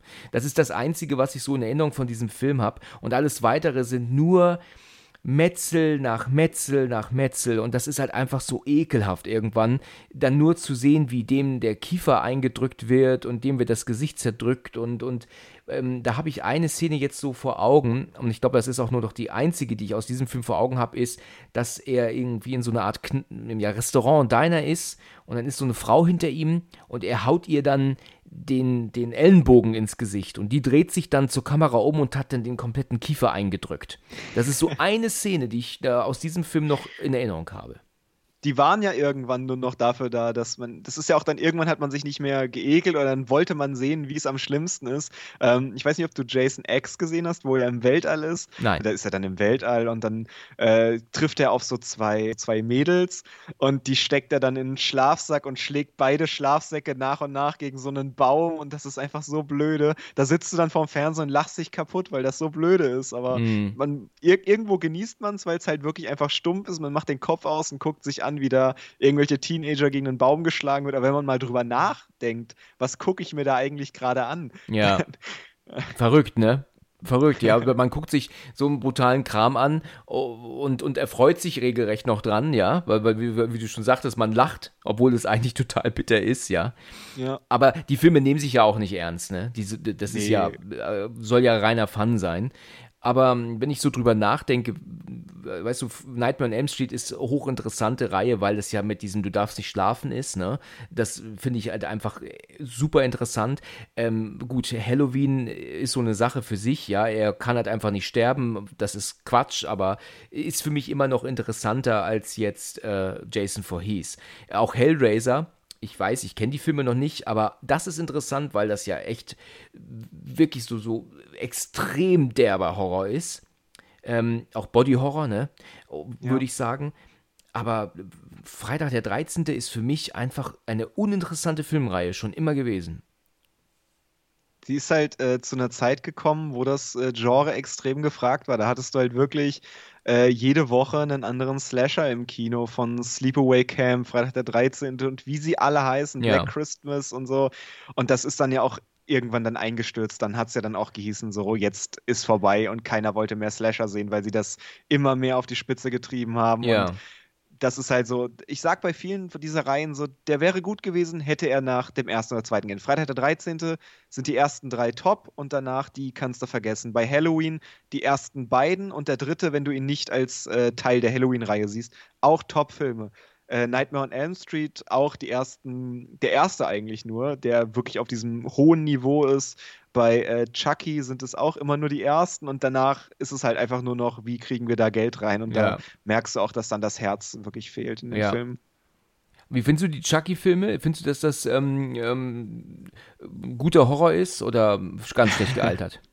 Ähm, ich habe den tatsächlich am äh, letzten Monat das erste Mal gesehen, Child's Play, also den Originalen. ja. Und ich fand die erste Hälfte des Originals ist wirklich gruselig, weil du halt nicht weißt, ist diese Puppe lebendig oder ist sie es nicht? Ist es Mhm. einfach nur ein fantasievolles Kind? Ich meine, klar, wenn du dich einmal damit beschäftigt hast, weißt du, dass es wieder ausgeht, aber ich finde, das ist, das ist so, der hat so wirklich Ambitionen, das ein bisschen gruselig zu machen. Und nach der zweiten Hälfte äh, wirft er sein ganzes Potenzial über den Haufen. Wenn dann diese Puppe onscreen rumrennt und blöde Sprüche wirft und äh, mit dem Messer da die Leute angreift. Und das wird dann ja auch, also die Reihe ist ja irgendwann ganz äh, krass abgedriftet in so eine Comedy-Ecke, als er dann noch eine. Frau und ein Kind hatte. Und ähm, dann gab es das Remake, das man ja auch komplett vergessen kann. Ja. Und jetzt gibt es aber wieder eine Serie, die äh, relativ gut sein soll. Ich habe sie noch nicht gesehen, aber ich habe mir sagen lassen, dass sie im Spirit des Originalen quasi ganz gut sein soll. Okay, eine Serie. Das, das ist an mir vorbeigegangen. Das wusste ich noch gar nicht. Ja, die lief auch eine lange Zeit lang bei uns nicht. Ich weiß gar nicht, wo man sie jetzt gucken kann, aber die läuft seit letztem Jahr. Ah ja, interessant, okay. Ich habe damals die Filme nicht gesehen, erst auch ähm, einiges, äh, einige Jahre später. Und ich erinnere mich noch daran, dass, glaube ich, der dritte Teil war das. Ich bin mir nicht ganz sicher, dass das spielt das wohl in so einer Art Spielzeugfabrik oder sowas. In so einer das ist der zweite. Ist der, der zweite. zweite. Da gibt es eine Szene, wo einer von den ja, Mitarbeitern, Polizisten, was auch immer, der fällt irgendwie auf so eine Art Band und dann gibt es doch diese Maschine, die die Augen in die Puppen drückt. Ja. Ja, das war dann bitter geschnitten damals im Fernsehen. Da kam die Maschine gerade so runter und dann war dann die Szene vorbei. Also ich wusste nicht, was passiert, aber ich wusste, es wird sehr brutal sein und habe den auch ähm, nie gesehen danach mal wieder weil ähm, mich diese, ja, dieser, dieser, dieser Kinderpuppenhorror äh, da auch nicht so gereizt hat, früher und auch heute nicht. Ja, das äh, kommt immer darauf an. Also ich finde so Chucky ist halt so anfangs noch ein bisschen, dann lässt es ab, aber so Sachen wie Annabelle oder so, die packen mich auch überhaupt nicht. Nicht. Ich habe auch, auch eine nicht, ganz nee. starke Meinung zu den Conjuring-Filmen, aber die catchen mich alle überhaupt nicht. Nee, da, da, da haben wir was gemeinsam. Das geht mir genauso. also ich habe den ersten Conjuring dann irgendwann gesehen, weil ja, er war ja in aller Munde und ich, ich war gelangweilt. Ich meine, das klingt jetzt krass, ne? Aber mich hat der Film irgendwie nicht gepackt. Und so ging es mir auch bei Paranormal Activity, den ersten Teil. Äh, der hat mich auch nicht gepackt. Ich dachte mir, mein Gott, die werden in den Himmel gehoben, diese Filme. Jetzt muss doch mal irgendwas passieren. Ne? Also da, da sind wir wirklich gleicher Meinung. Oder wie fandst du Paranormal Activity? Äh, ich finde, dass da ist ja auch wieder Found Footage, das wieder den Bogen zurück. Ja, ähm, genau. Von der Machart, der war ja super billig. Total, der hat super tolle Szenen, aber wenn du nur diese Szenen, die wirklich gut und gruselig sind, rausnimmst und aneinander schneidest, so ein 5-Minuten-Film oder so, ja. wo viel dazwischen halt nichts passiert. Also ich habe den auch gesehen, als ich wahrscheinlich viel zu jung war. Da fand ich den noch sehr gruselig. Der kam ja 2007 raus, da war ich elf, da habe ich ihn auch gesehen. Da fand ich den noch super gruselig. Aber dann als auch der zweite, dritte, vierte, fünfte, ich weiß gar nicht, wie viel es mittlerweile gibt, äh, da war das dann auch immer mehr vom Gleichen. Und der hatte, also der erste hatte auf jeden Fall Momente, aber nicht genug, um wirklich irgendwie lange da zu bleiben. Also klar, im Kino ist das bestimmt was total anderes, aber wenn man den zu Hause im Hellen guckt oder auch so, bleibt nicht viel am Ende. Ja, also ich, ich weiß, dass der erste Teil für mich völlig uninteressant war. Ich fand den zweiten besser, obwohl viele den zweiten nicht so toll finden. Ja, der, der zweite hat mir gut gefallen. Da gibt es diese eine Szene, wo die ähm, Frau, ne, also die Frau des Hauses, ähm, hockt ja dann in der Küche und das ist eine ganz ruhige Szene und auf einmal springen ja alle Schubläden und Schränke auf. Oh ja. Und, und das war ein, ein Schockmoment, wo ich halt damals äh, mit meiner Ex das geschaut habe und gedacht habe, boah, ach, du Scheiße. Also da, da hatte ich Herzrasen danach. Das war, das war äh, Hammer. Ja, das war gut. Da ist, ist dann auch immer so der Unterschied, ist man jetzt wirklich, hat man wirklich Angst oder hat man sich einfach nur erschreckt? Weil das machen ja ganz viele Jumpscares, ja, dass sie richtig. Einen einfach nur ins Gesicht springen, so, oh, ich bin laut, du musst jetzt Angst haben. Ja, genau. Da man, Das ist halt eine ganz billige Art und Weise, ähm, seine Zuschauer zu erschrecken. Weißt du, man kriegt es irgendwie nicht hin, denen wirklich Angst zu machen, so wie das jetzt Hereditary oder auch Shining macht, ne, wo du wirklich als Zuschauer echt Bammel hast, sondern du wirst halt einfach erschreckt. Und dann ist Ja. es halt, ja, das ist ein Horrorfilm, heißt es dann, und letzten Endes ist er überhaupt nicht gruselig, weil das macht ja Horror aus, ne? Du sollst ja Angst haben, eigentlich. Ja. Du sollst ja nicht ähm, Jason Voorhees sehen, wie er, äh, weißt du, da schlachtet und hier haut. Das ist ja kein Horror. Aber es fällt unter Das die. Stufe Horror. Aber für mich ist das kein Horrorfilm. Da, und, und, das ist ja auch gerade im, im Found Footage, weil ja Paranormal Activity gehört ja dazu, ähm, dass du ganz oft im Found Footage einfach diese Fake-Jumpscares hast, wenn Leute in die Kamera springen und den Kameramann erschrecken wollen oder so. ja, ja, ja. Das ist ganz, genau. dabei kann das so gut sein. Ich weiß nicht, kennst du den Film Creep? Ähm, ja, ja, ich, ich kenne ihn, aber das ist zu lange her, dass ich den gesehen habe. Also ich habe da jetzt gar nichts vor Augen gerade. Das ist, das ist der, wo der, äh, ähm, ein Typ sich einen Online-Job sucht und da sagt jemand, der, glaube ich, Krebs hat, er möchte gern die letzten Monate seines Lebens auf Kamera festgehalten haben. So, da hast du nämlich zuerst schon mal den Grund, warum ist überhaupt eine Kamera in dem Film, was ja viele Filme nicht haben.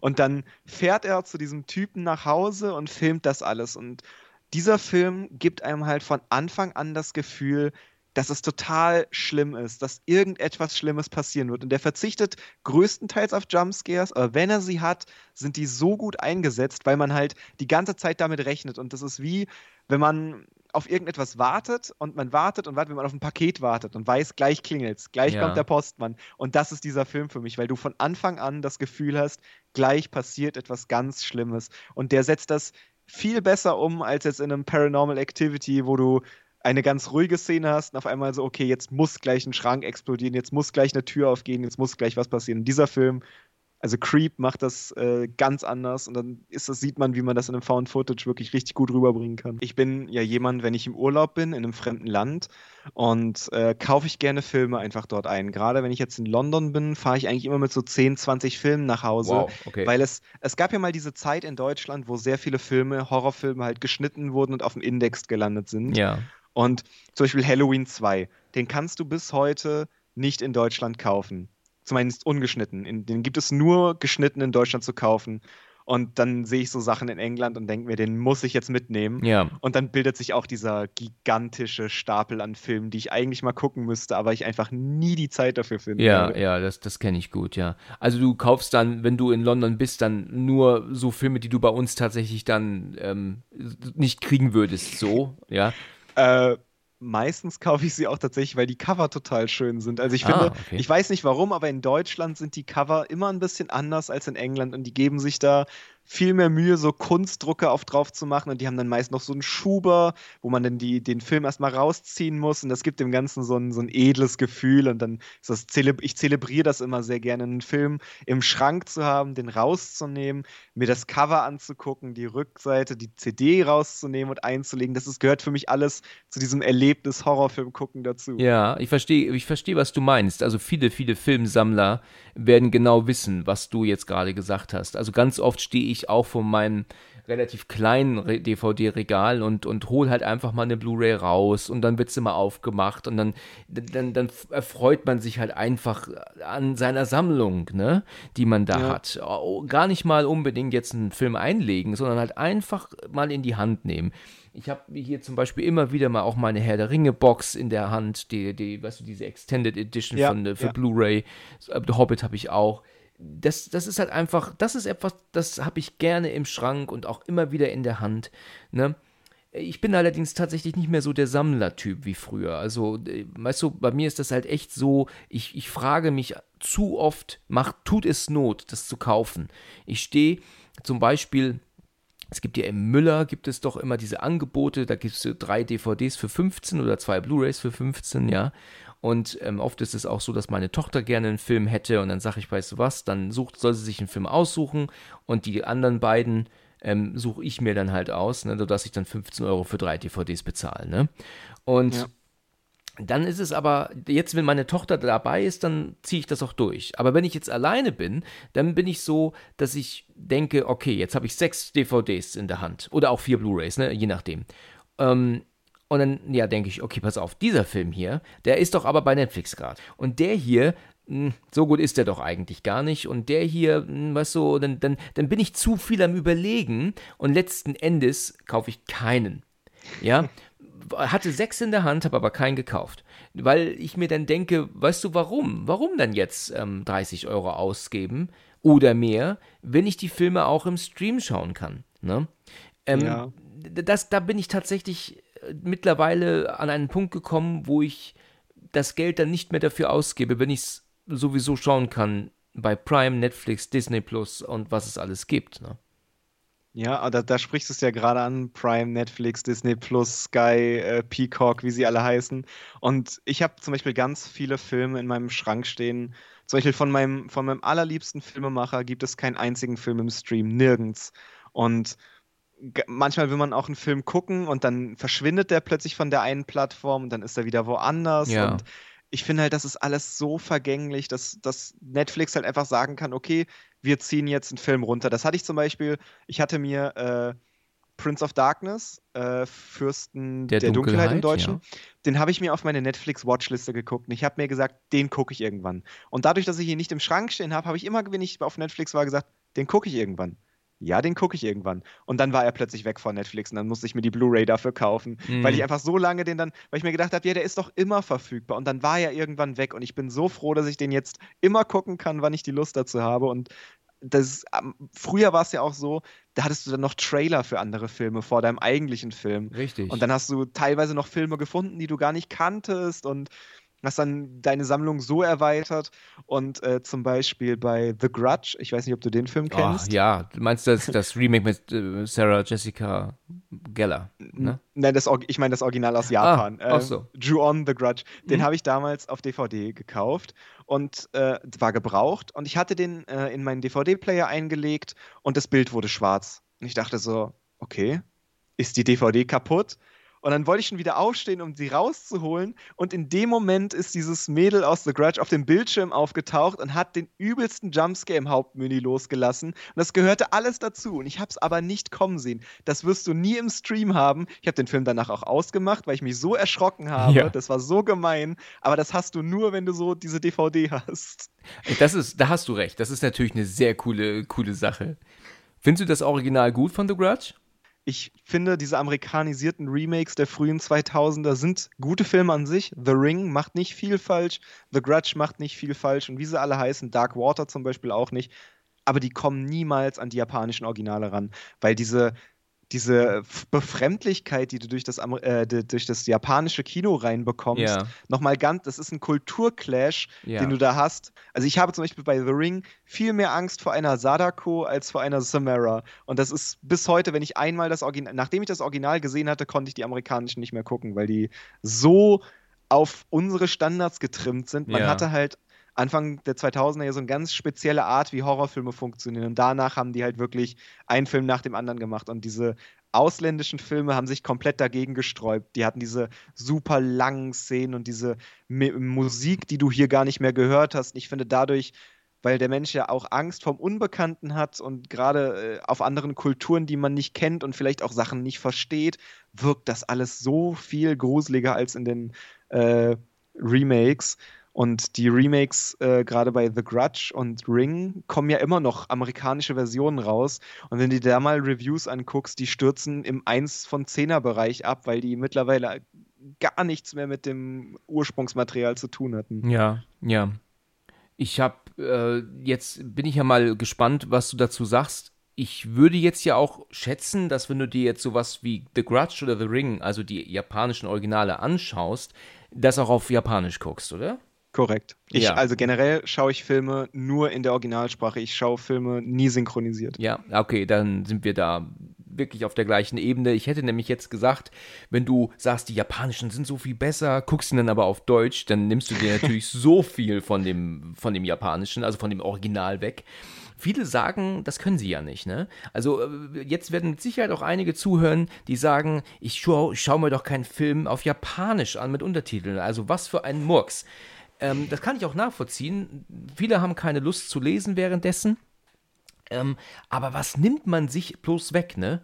Wenn man Ja. das dann auf Deutsch schaut und das dann auch noch schlecht synchronisiert noch dazu, was ja auch gerade bei so ähm, Spartenfilmen der Fall ist dann oft. Ja. Also man muss das auf, ähm, im Original gucken. Und dann bin ich auch mega pissig, wenn es dann keine deutschen Untertitel gibt. Ne? Das ist für mich dann ein Grund, es nicht zu kaufen dann.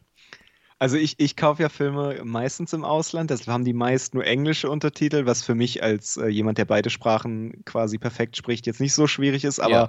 äh, wir leben halt in einem Land, wo wir mit Synchronisationen groß werden und deshalb das ja auch nie irgendwie ändern wollen. So Ja. Länder wie Holland oder Schweden, die machen ja nur noch Untertitel und dann hast du Pech gehabt. So. Aber das beste Beispiel, was ich da immer anführen muss, ist äh, Scott Pilgrims. Kein Horrorfilm, aber im, in diesem Film sagt er im Original, Scott, you're a pain in my ass. Und das haben sie halt eins zu eins übersetzt mit Scott, du bist Schmerzen in meinem Arsch. Und das, da, das ist das erste Mal, wo mir bewusst geworden ist, dass bei einer Übersetzung so viel flöten gehen kann. Ja, Es ist auch allerdings. meist schwer, wenn man das untertitelt, gerade vom Japanischen her, weil japanische Gesellschaftsbezüge ja auch verloren gehen können durch eine Übersetzung und Ja. Wortspiele und so. Aber es ist schon, da geht so viel weg, gerade wie du schon gesagt hast, diese Spartenfilme, die werden meist dann, ich hatte das mal gehört, da habe ich einen Film gesehen, den wollte ich unbedingt sehen und den gab es bei Sky, aber nur mit der deutschen Tonspur. Und da habe ich halt einen sauren Apfel gebissen und habe gesagt, ich gucke mir den jetzt an. Ich weiß nicht mehr welcher es war, es war auch ein japanischer, ein koreanischer war das, äh, The Wailing heißt der im Original. Ah ja, den wollte Ähm, ich noch sehen. Den wollte ich noch sehen. Der, der geht doch so ewig lang. Ja, und der ist so billig produziert, ist ein richtig guter Film. Also im koreanischen Original ist dieser Film wirklich in, im 8 von 10er Bereich, wenn ich dem eine Wertung geben müsste. Aber die Synchronisation, ich habe das dann mal ergoogelt, die wurde so billig an irgendein so Billigstudio gegeben, dass selbst der Hausmeister dort dann irgendwas eingesprochen hat für so einen Nebencharakter. Und du hörst das. Diese Synchronisation, du könntest nicht, also wenn du es nur hören würdest, würdest du nicht wissen, dass du einen Horrorfilm guckst, weil die, ich weiß nicht, ob sie den Film gesehen haben oder was da schiefgegangen ist, aber die synchronisieren das halt, als würdest du dir so ein, so ein Anime angucken, als könnte da auch One Piece laufen oder so. Und das ist halt echt, du siehst da so diesen heulenden Vater und er spricht wie äh, jemand aus One Piece oder so. Mm, okay, ja, da, da kannst du mal sehen. Ne? Du guckst einen fantastischen Film und letzten Endes hält man ihn für scheiße, weil er halt einfach nur schlecht synchronisiert wurde, ja. Ja. Macht das alles kaputt. Ich habe mal, ähm, wo du das gerade sagst, mit, mit, mit den wortwörtlichen Übersetzungen. Ich, ich war mal bei Freunden zu Besuch und da ist ähm, der Ehemann ein Inder gewesen. Und der guckte dann an einen indischen Film, das war wahrscheinlich so eine Art Bollywood im Hintergrund, was da so lief. Das waren deutsche Untertitel, damit die Frau es ja mithören konnte und, und schauen konnte. Und er hat das nicht alles übersetzt und er konnte auch nie so perfektes Deutsch. Und dann ist das dann so gewesen, dass dann da stand, ähm, da waren dann zwei Männer, die haben sich unterhalten und stand dann da, ich hoffe, sie drehen uns nicht runter. Und ich denke mir so, was ist denn das für ein Satz? Ja, und dann, und dann habe ich zu ihr gesagt, warum sagt er, ich hoffe, sie drehen uns nicht runter. Und die hat das überhaupt nicht kapiert. Die, die hat das gar nicht gerafft, was, was da gesagt wurde, obwohl sie es mitgeguckt hat. Und kannst du dir das erklären, warum er das zu ihm sagte? Ich hoffe, sie drehen uns nicht runter. Jetzt bin ich mal gespannt, ob du das kapierst. Äh, also im Englischen sagst du ja turn us down, wenn du jemanden abweisen möchtest. Und das könnte halt eine Übersetzung aus dem Original ins Englische aufs Deutsche sein. ja, das stimmt. So. Über drei Ecken. Genau so ist es. Ne? Also er sagt dann wahrscheinlich zu ihm, I hope you are not going to turn us down, ja, und, und drehen uns runter ist halt die wortwörtliche deutsche Übersetzung und macht halt überhaupt keinen Sinn, ne? Also die werden bezahlt dafür, dass sie da ihren, ihren Soll erfüllen und dann ist gut und, und ab dafür. Gut. Ja, dann ist gut, genau. Und dann, wenn es am Ende dann schlecht übersetzt und synchronisiert ist, dann egal, sie haben ihr Soll, ihren Soll erfüllt, ne? dass äh, meistens, also wenn, wenn du so Nischenfilme guckst, werden die ja dann auch wirklich von irgendwelchen Hobbyleuten übersetzt. Ähm, ich weiß nicht, ob du den Film Noroi kennst. Ähm, ist ein japanischer Found-Footage-Film. Den gibt es komplett auf YouTube, weil der in Europa einfach nicht verfügbar ist. Der wurde nie in Europa veröffentlicht, ist aber in meinen Top 5 meiner liebsten Filme aller Zeiten. Tatsache. Und den habe ich nur geguckt, durch YouTube, weil da ein Nutzer den kompletten Film in der YouTube-Übersetzerfunktion ins Englische übersetzt hat. Der hat da wirklich stundenlang gesessen und hat da äh, von seiner eigenen Sprache, also vom Japanischen, das ins Englische übersetzt und hat sich da so viel Mühe gegeben, einfach weil diese Filme sonst bei uns verloren gegangen wären. Mhm. Aber der ist so da, klasse. Super, ja. Das ist, das ist natürlich Wahnsinn, was für eine Arbeit. Ja. Ja, ist gerade, äh, ich komme jetzt nochmal auf die Kulturen zurück, aber gerade wenn du jetzt von Japanisch oder Koreanisch, Korea hat ja auch eine sehr große Horrorfilmszene, die so langsam hochkommt. Ähm, wenn du da irgendwas übersetzen willst, egal ob es ins Englische oder Deutsche, und die sprechen von Dingen, die so ganz speziell sind, die musst du dann so in einen neuen Kontext bringen oder versuchen einfach den komplett neuen Clou daraus zu ziehen. Da gab es äh, bei ganz vielen, die haben dann gesagt, ey, die Untertitel sind überhaupt nicht, was im Original gesagt wird, weil das Original für uns Europäer überhaupt keinen Sinn machen würde. Ach ja, okay. Ja. Aber keinen Sinn machen würde, warum nicht? Weil, ich weil meine, die Handlung ist doch die gleiche. Ja, weil wir es nicht zuordnen können. Wenn die davon sprechen, von äh, irgendwelchen gesellschaftlichen Gegebenheiten, die dort oder irgendwelche Bezeichnungen für Schichten oder Jobs, die es hier einfach überhaupt nicht gibt, und dann muss der Übersetzer halt überlegen, übersetze ich das jetzt wirklich? Es gibt ein englisches Wort dafür oder suche ich ein Äquivalent oder versuche das anders irgendwie ja. darzustellen? Das ist total schwierig, glaube ich. Ja, okay, das klingt logisch, ja. Jetzt interessiert mich mal, weil wir jetzt gerade so schön bei den asiatischen Filmen sind. Ähm, hast, kennst du den Film The Eye? Äh, den habe ich, glaube ich, auf meiner noch zu schauen Liste, ja. Also, das ist tatsächlich einer der, wenn nicht der gruseligste Film aller Zeiten für mich. Ich habe diesen Film damals auch in England ähm, bestellt. Der kam ähm, von Amazon, glaube ich, ähm, weil der nicht auf, auf äh, Deutsch es ihn noch nicht gab. Und dann äh, habe ich dann auf bis zum Abend gewartet und dann habe ich den angemacht und der war natürlich nur auf Koreanisch, glaube ich, oder Thailändisch, ich bin mir gerade nicht sicher. Und dann mache ich diesen Film an mit englischen Untertiteln dann natürlich. Und ich sag dir, dieser Film hat mich wahnsinnig gemacht. Äh, also ich kann echt jedem empfehlen, sich diesen Film anzugucken. Der ist so unfassbar scary. Also, dann würde ich dir auch sagen, hier, hol dir noch nach, ne? Dann würde mich liebend gern deine Meinung dazu interessieren. Ich finde so, das Ende ist nicht mehr ganz so toll, so die letzten 15 Minuten sind dann auch nicht mehr so der Hammer, aber auch nur im Original. Also, wenn sich jetzt die Leute den Film anschauen und machen ihn dann auf Deutsch an, weißt du, dann, dann ist alles weg.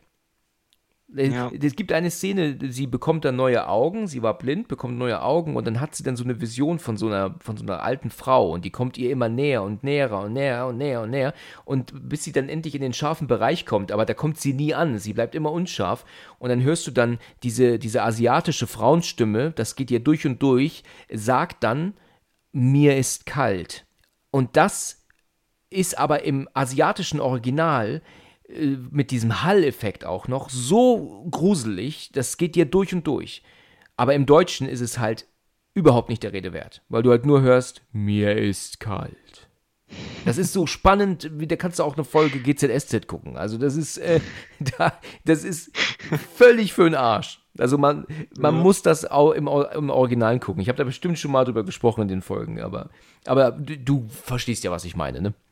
Ja, ne, auf jeden Fall. Ich verstehe auch, wenn Leute immer sagen, wenn ich Untertitel lese und sie sind vielleicht ein bisschen langsamere Leser, kriege ich nicht mehr mit, was auf dem Bild passiert und Verständlich, so. ja. Und sie wollen ja auch einen Film gucken und kein Buch lesen, aber einfach mal so, vielleicht auch einfach beides mal probieren, diesen Unterschied dazwischen, einmal so, einmal so, weil man, man verpasst, man, man gibt sich so viel mehr, wenn man das guckt. Das ist wirklich gerade wenn du der, der Originalsprache so ein bisschen mächtig bist. So im Englischen habe ich das ganz oft, wenn du dann mit jemandem einen Film gucken musst, der eben sagt, ich kann den nur synchronisiert gucken, Englisch bin ich raus. Ja. Und dann siehst du die Mundbewegung und du hörst in deinem Kopf, was er im Original sagt, weil du die Lippen so ein bisschen mitlesen kannst. Ja. Und das bringt dich dann, da ist dann der, der Film, das nimmt doch den Horror weg. Wenn der irgendwie etwas sagt und der Mund sich ganz anders, das ist dann der wahre Horror. Richtig, genau, genau. Schön gesagt. Und äh, was man auch ganz oft verpasst, wenn man äh, so Filme dann synchronisiert guckt, ist, wenn jemand eine Sprache spricht, die er eigentlich gar nicht kann. So, wenn du in einem Horrorfilm irgendwelche Deutschen hast, im, mit der Synchronisierung merkst du das gar nicht, aber wenn die dann im Original und du guckst, und sie sind überhaupt keine Deutschen und die reden das Schlechteste, dass, ich, dass du dich plötzlich fühlst, als wären das für dich auch Ausländer, weil du nichts mehr verstehst von dem, was sie sprechen. Hast du da ein Beispiel? Äh, die ganzen Marvel-Filme zum Beispiel oder auch Indiana Jones, das sind alles keine Deutschen. Die sprechen da ja. Fantasiewörter und auch ganz falsch aus. Und zum Beispiel auch bei, äh, um so ein bisschen wieder in die Horror-Ecke zu gehen, ich weiß nicht, Predator zählt so nicht ganz als Horror, aber da ist er auch mit Arnold Schwarzenegger im Original, seine Originalstimme mit seinem Dialekt, das ist so viel großartiger, als jede Synchronisation daraus äh, hätte werden können. Ja, ja. Ja, Schwarzenegger hat ja eine, eine unheimlich gute Stimme schon immer bekommen, also von ähm, Thomas Danneberg, das so hier ist sein Sprecher, der ja auch äh, so groß, so eigentlich alle Hollywood-Größen gesprochen hat. Ne? Der hat ja auch dann ähm, Sylvester Stallone und John Travolta und Terence Hill und Dan Aykroyd und mein Gott, also was hat der alles für Leute gesprochen. Jetzt ist er ja nicht mehr tätig, ne, mittlerweile. Ja. Leider. Ähm, aber aber ich, ich hatte Schwarzenegger zum ersten Mal original gehört in End of Days damals. Ähm, mhm. der, der, die DVD habe ich mir damals gekauft und dann habe ich dann auf Englisch angemacht und dann höre ich ihn dann I saw it too. und da war ich dann ganz überrascht. Und ich habe auch, mein Vater und ich gucken uns an, habe ich gesagt, ich habe das noch nie auf Englisch gehört. Und sagte er, ich auch nicht. Ja, ist ja in, in, in Predator halt auch diese, diese berühmte Szene, wo dann so Get to the Chopper und so. Ja, ja, genau. genau ja, das, das ist großartig. Das ist doch so ein Kultsatz geworden, ne? Dieses Get to the Chopper. Do it now. Ja, richtig, genau, das ist gut, ja. ja. Da gibt es auch diesen Gag, ne, wo doch da ähm, dieser eine Typ ähm, hinter ihm aufkreuzt und er doch dann das Messer auf ihn wirft und ihn doch aufspießt praktisch, also oder ja. irgendwo an, äh, doch, bleibt doch irgendwo stecken. Und dann sagt er doch auf Englisch, stick around. Ne? das heißt doch ich, so viel wie, bleib in der Nähe ja. Aber heißt ja auch gleichzeitig, er hängt hier so rum jetzt, ne? Ja, so stick around. Ist halt nicht übersetzbar. Ich weiß, weißt du, was er da auf Deutsch sagt eigentlich? Boah, nee. Das ich weiß ich jetzt auch nicht. Mir nie auf Deutsch gegeben, allein schon, weil ich nicht auf die Chopper-Szene verzichten wollte. ja, genau. Nicht verzichten wolltest. Du wolltest, also wolltest es dir geben, ja. Muss, musste das hören, ja. Musste kommen, ja. Okay. Sag mal, was hältst du von diesen ähm, von den ganzen anderen Alien-Filmen, die gekommen sind nach Alien. Also äh, angefangen so mit den Versus Predator-Filmen, weil du gerade es angesprochen hattest. Oh, also Alien an sich ein perfekter Film. An dem musst du nichts mehr ändern. Dieser Film ist perfekt. Wenn man auf das Design, das kommt ja von äh, ähm, HR Giga, Genau. der hat ja, äh, der hat ja diese Symbiose aus ähm, Fleisch und Maschine geschaffen. Im ersten Alien siehst du das noch, der hat ganz viele Röhren und äh, mechanische Teile an sich und all diesen Kram und das im, wird dann immer weniger über die Jahre. Und das sind so kleine Details und gegen Ende dann auch komplett belanglos. Aber Alien vs. Predator, ich weiß nicht, ob das offiziell ein Horror- oder ein Actionfilm ist, aber der war ja beide beide totaler äh, Murks. Der ist dann auf diesen Zug aufgesprungen, wo man plötzlich irgendwelche Horror-Ikonen, du hattest äh, äh, Jason, äh, Freddy vs. Jason und dann musstest du auch Alien vs. Predator Ja, haben und genau. das sollte dann ja auch alles noch weitergeführt werden. Zum Glück hat das dann auch irgendwann nicht mehr gemacht, aber die waren so, die waren weder gruselig, noch hatten sie den, diesen Trash-Charme des Original Predators, noch hatten sie die Bedrohlichkeit des Original Aliens. Der war einfach nichts, nichts von dem, was irgendeiner der drei Filme gut gemacht hat. Ja, richtig, das stimmt, ja. Ich, ich habe damals den ersten Alien vs. Predator, weiß ich noch, in Hamburg im Kino geguckt. Da war ich nämlich äh, über Nacht, weil ich da ein Treffen hatte zuvor.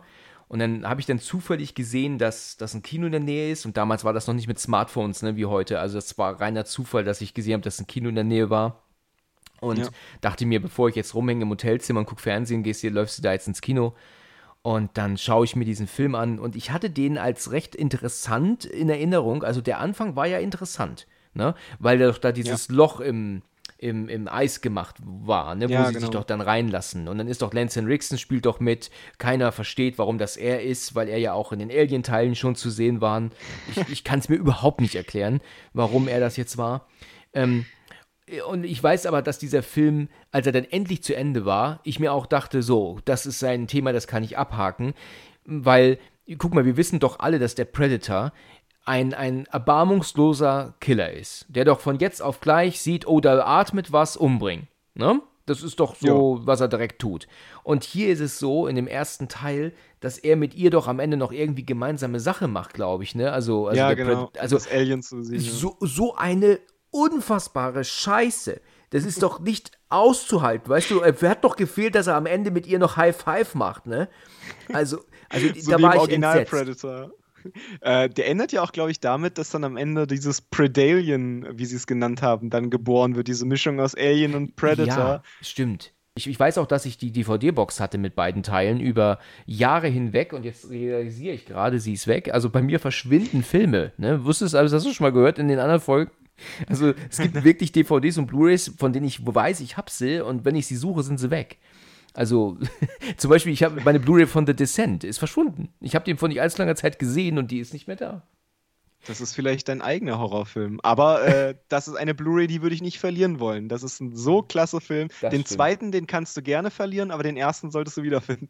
Da, da hast du recht. Ich habe den, den ersten, wie gesagt, vor einigen Monaten geschaut und äh, auch wegen dem Audiokommentar, den ich manchmal gerne höre. Und ja, und ist weg. Hast, du die äh, Kinofassung oder den, den Original-Cut gesehen? Ähm, ich habe die ungeschnittene Fassung steht auf der DVD. äh, Okay, Blu-ray. weil, ich äh, weiß jetzt nicht, welche das ist von denen. Die haben zwei Enden in diese Filme eingebaut. Es gibt ja, also am Ende des Films sitzt sie ja im Auto und fährt dann so weg. Genau. Und dann äh, wacht sie auf und merkt, dass sie noch immer in der Höhle sitzt. So. Und dann endet dieser Film, wie diese ganzen Monster auf sie zukrabbeln. genau.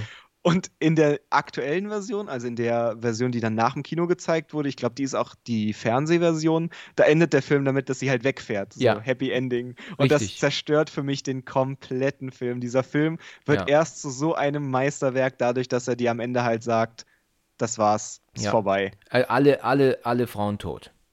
Und Ja. werden auch nie gefunden. Also es ist ja so Ja. dieses bittere Ende, ne? Und ähm, ich, ich weiß nicht, ob du das vor Ohren hast, ähm, aber ich krieg ja eine mega Gänsehaut beim Soundtrack in der Szene, ne? Wenn, Mhm. wenn sie wieder wach wird und dann mit ihrer Fackel da ist und, und ihre Tochter ansieht, ne, die sagt doch dann Mami und dann siehst du doch dann die Torte und die Tochter Ja, und dann geht die Kamera zurück und es sind Torte und Tochter plötzlich weg und die Kamera geht zurück und dann der Soundtrack da, wenn dann dieser leichte Chor einsetzt, wenn die Kamera zurücksetzt Und, und die, diese Frauenstimme, ich, ich sag dir ganz ehrlich, ich krieg gerade Gänsehaut, weil das ja. ist so unfassbar gut.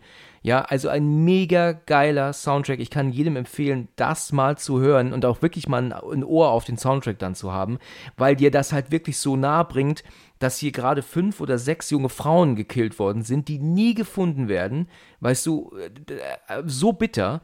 Aber, aber das äh, habe ich auch schon mal erwähnt irgendwo anders. Ähm, aber wirklich, wirklich mega. Und ich rede jetzt nicht von einem Hans Zimmer Soundtrack natürlich, der so wirklich monumental perfekt ist.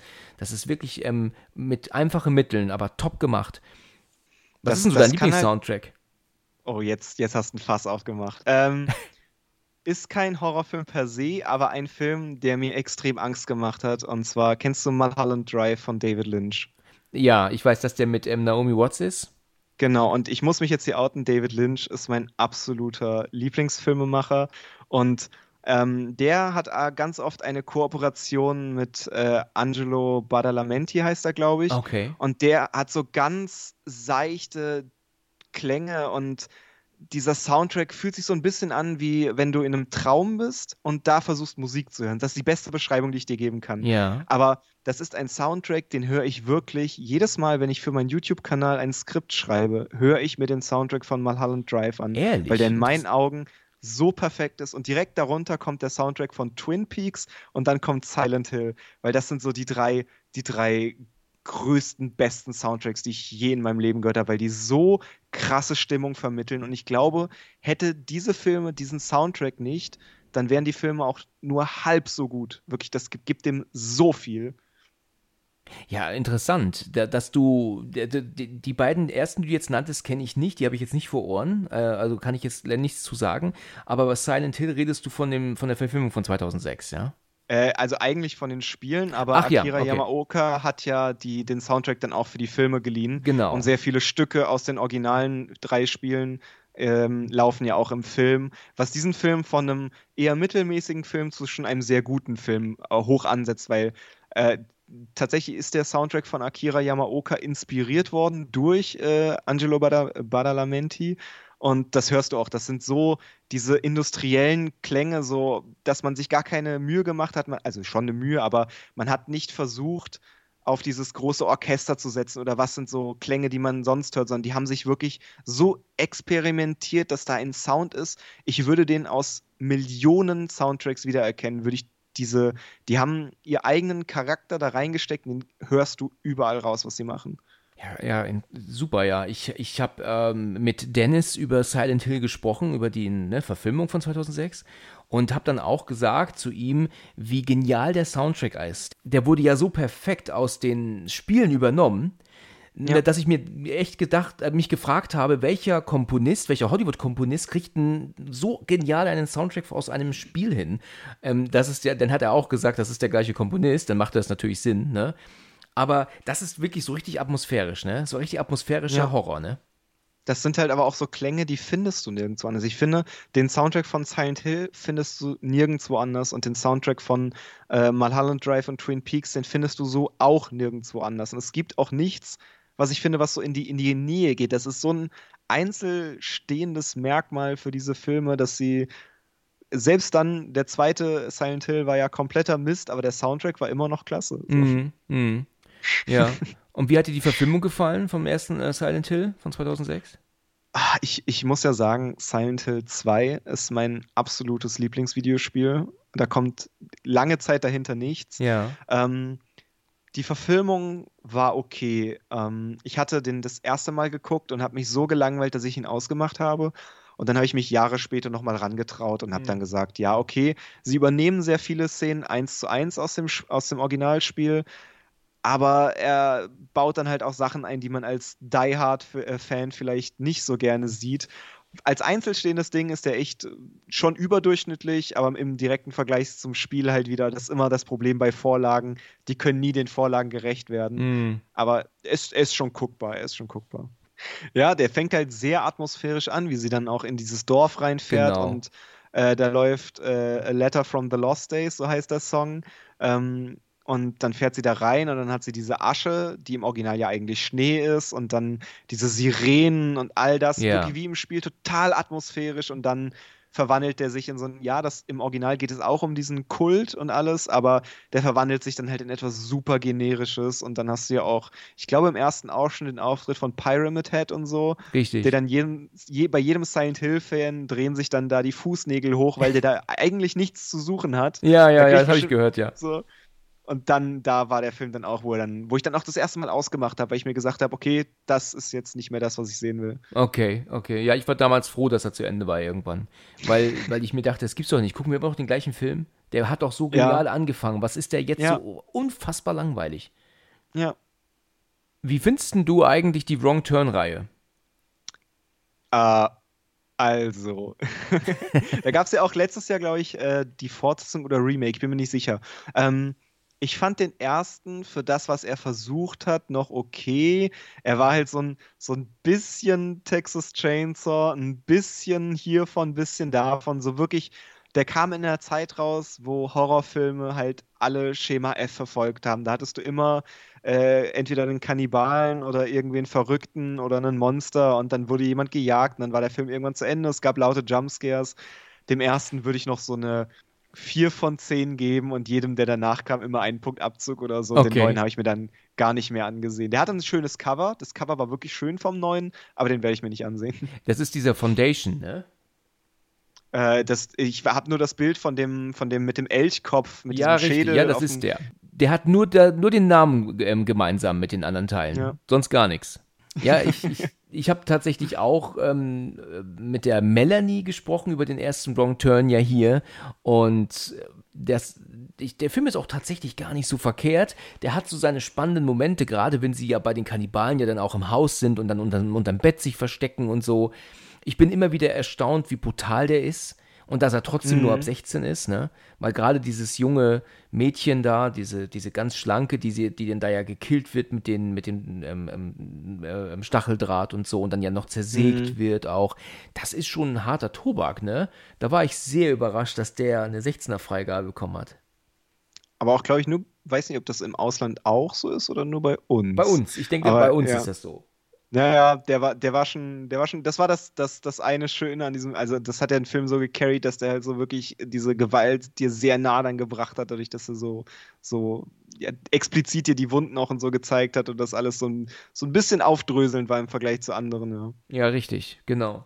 Aber ich muss auch äh, ganz ehrlich sagen, dass ich keinen weiteren Teil gesehen habe. Also ich glaube, den zweiten kann ich gar nichts zu sagen schon und ich weiß ja gar nicht, wie viele sie gemacht haben. Ich glaube sechs Teile, sieben, oder? sieben. Mit dem Insgesamt. neuen, mit dem neuen insgesamt sieben. Ja, okay. Also den, den siebten weil, wollte ich noch schauen, weil ähm, der Dennis mir gesagt hat, er fand ihn gut.